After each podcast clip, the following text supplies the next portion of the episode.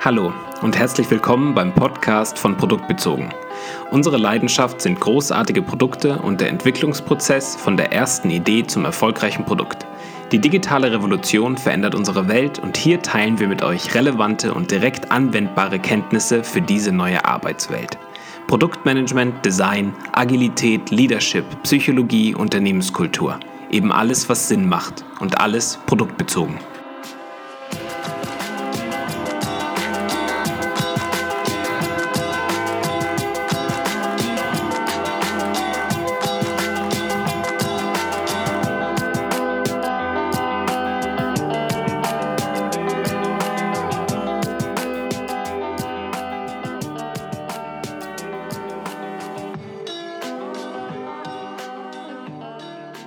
Bin Daniel Neuberger und in der heutigen Episode geht es um die Psychologie hinter Too Big to Fail, zu groß zum Scheitern und warum Aufgeben manchmal die beste Entscheidung ist. Stellt euch vor, ein Projekt verzögert sich. Es werden zwar Fortschritte erzielt und Probleme gelöst, aber regelmäßig tauchen die nächsten Unwägbarkeiten auf, die erneut Laufzeit und Kosten erhöhen. Das geplante Budget für das Projekt ist irgendwann aufgebraucht, der Zeitplan überschritten, aber das Projekt ist weit von der Fertigstellung entfernt. Was würdet ihr in einem solchen Fall machen?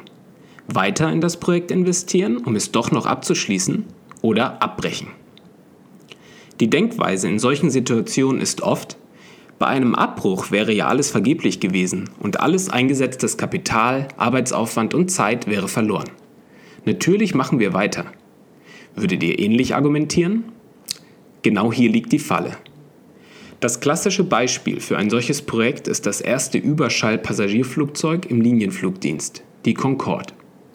Nach vielen Verzögerungen wurde aus dem ursprünglich eingeplanten Kosten von 70 Millionen britischen Pfund 1,3 Milliarden britische Pfund. Das ist eine Verachtzehnfachung der Kosten. Wurde hier ähnlich argumentiert? Wir können nicht aufhören, weil ansonsten alle investierten Ressourcen damit vergeudet wären. Das Projekt war zu groß, um zu scheitern. Too big to fail. Das Muster, die Psychologie hinter Too big to fail, nennt sich Sunk Cost Fallacy. Ins Deutsche übersetzt Trugschluss der versunkenen Kosten.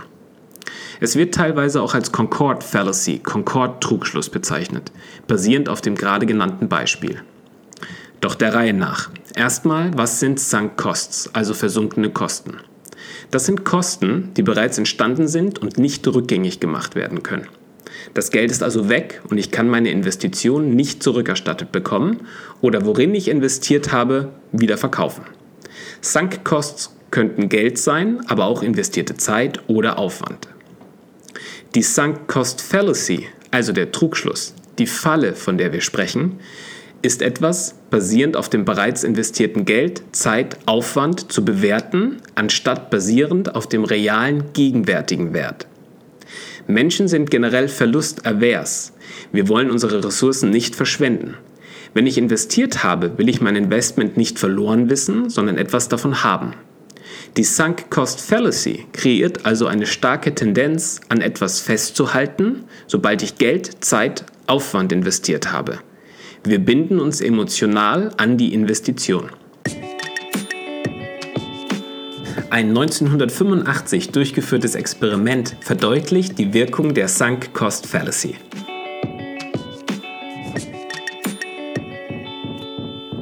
Stellt euch vor, ihr hättet 100 Dollar für ein Ticket für einen Skiausflug in Michigan ausgegeben.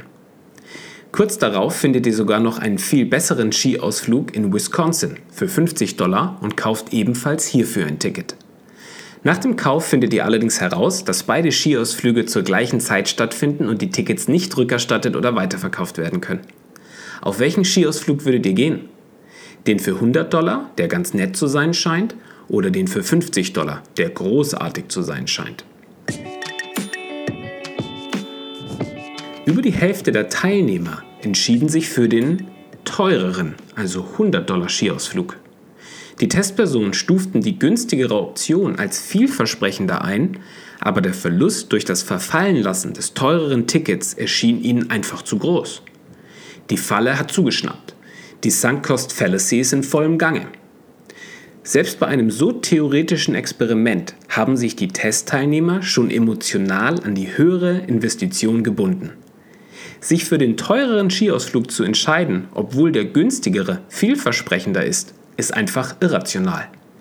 Die Tickets können nicht zurückerstattet oder weiterverkauft werden, sind damit also Sunk Costs. Es ist also egal, wie ich mich entscheide. Die investierten 150 Dollar sind auf jeden Fall weg. Jetzt sollte doch nur noch die Qualität der Option, also welche der Optionen am gewinnbringendsten für mich persönlich ist, meine Entscheidung bestimmen. Was bedeutet das für das Concorde-Beispiel? Nach einer solchen Vervielfachung der ursprünglich geplanten Kosten für die Concorde war eine Rendite unmöglich. Heißt also, ich werde weder mein investiertes Geld durch das Betreiben des Linienflugverkehrs mit der Concorde zurückbekommen, noch anfangen mit der Concorde in Zukunft jemals Geld zu verdienen. Dafür waren die investierten Kosten inzwischen einfach zu hoch. Untersuchungen haben gezeigt, dass dies von der Faktenseite den Verantwortlichen bewusst war. Trotzdem wurde nicht abgebrochen und immer weiter investiert. Das Projekt war zu groß, um zu scheitern. Die emotionale Bindung an das Investment zu groß. Die Sunk Cost Fallacy hat damit ihr berühmtestes Opfer gefunden. Alltagsbeispiele. Der Denkfehler der Sunk Cost Fallacy findet sich auch in vielen anderen alltäglichen Situationen. Damit wird auch deutlich, dass es jedem passieren kann. Es sind nicht irgendwelche Leute, denen das passiert, sondern es geht um dich und um mich. Hier einige Fallen, die uns im Alltag begegnen können.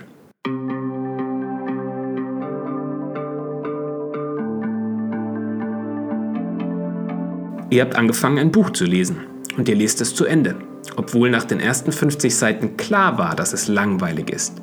Weil ihr aber schon 50 Seiten gelesen habt, lest ihr eben noch die restlichen 200 Seiten. Die Zeit wäre ja sonst vergeudet gewesen. Oder ihr steht im Supermarkt in der Schlange und die Wartezeit verlängert sich und verlängert sich. Da ihr schon so lange angestanden seid, werdet ihr sicher nicht weggehen. Damit wäre die investierte Wartezeit ja verschwendet. Oder Glücksspieler. Glücksspieler versuchen verlorenes Geld wieder zurückzugewinnen. Ich habe so viel verloren und muss deswegen weiterspielen, um es wieder zurückzugewinnen. Nur wenn ich weiterspiele, kann ich mein Geld wieder zurückgewinnen. Ansonsten ist alles Geld verloren. Oder ihr arbeitet gerade an einem neuen Produkt und die Umsetzung verlängert sich um einige Iterationen. Weil ihr schon Zeit und Aufwand investiert habt, wollt ihr es aber natürlich fertigstellen. Ansonsten wäre das bisherige Invest ja vergebens gewesen.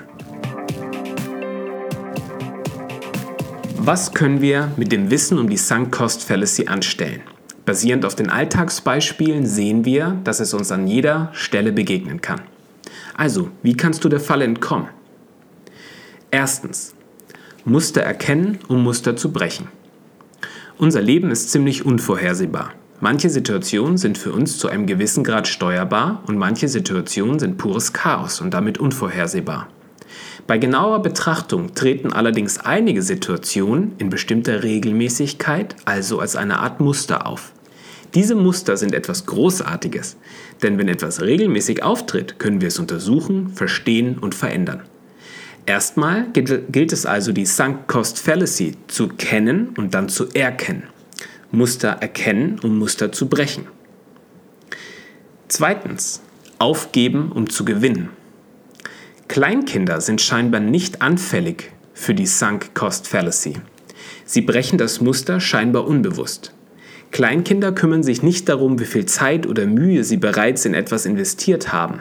Sie hören einfach auf, wenn sie keine Lust mehr haben und machen etwas anderes. Sie kümmern sich nur um den unmittelbaren Verlust oder Gewinn. Wir als Erwachsene dagegen reflektieren und bereuen.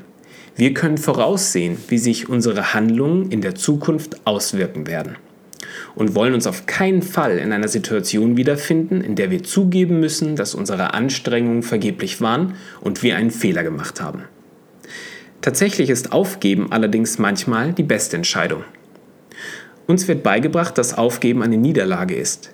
Wir sprechen oft über ein Gewinner-Mindset, aber niemand hat jemals von einem Aufgeber-Mindset gesprochen. Aber im Falle der Sunk Cost Fallacy ist Weitermachen die Niederlage und Aufgeben bedeutet zu gewinnen. Wenn etwas aus dem Ruder läuft und das gewünschte Ziel nicht mehr erreicht werden kann, müssen wir aufhören und in etwas Gewinnbringenderes investieren.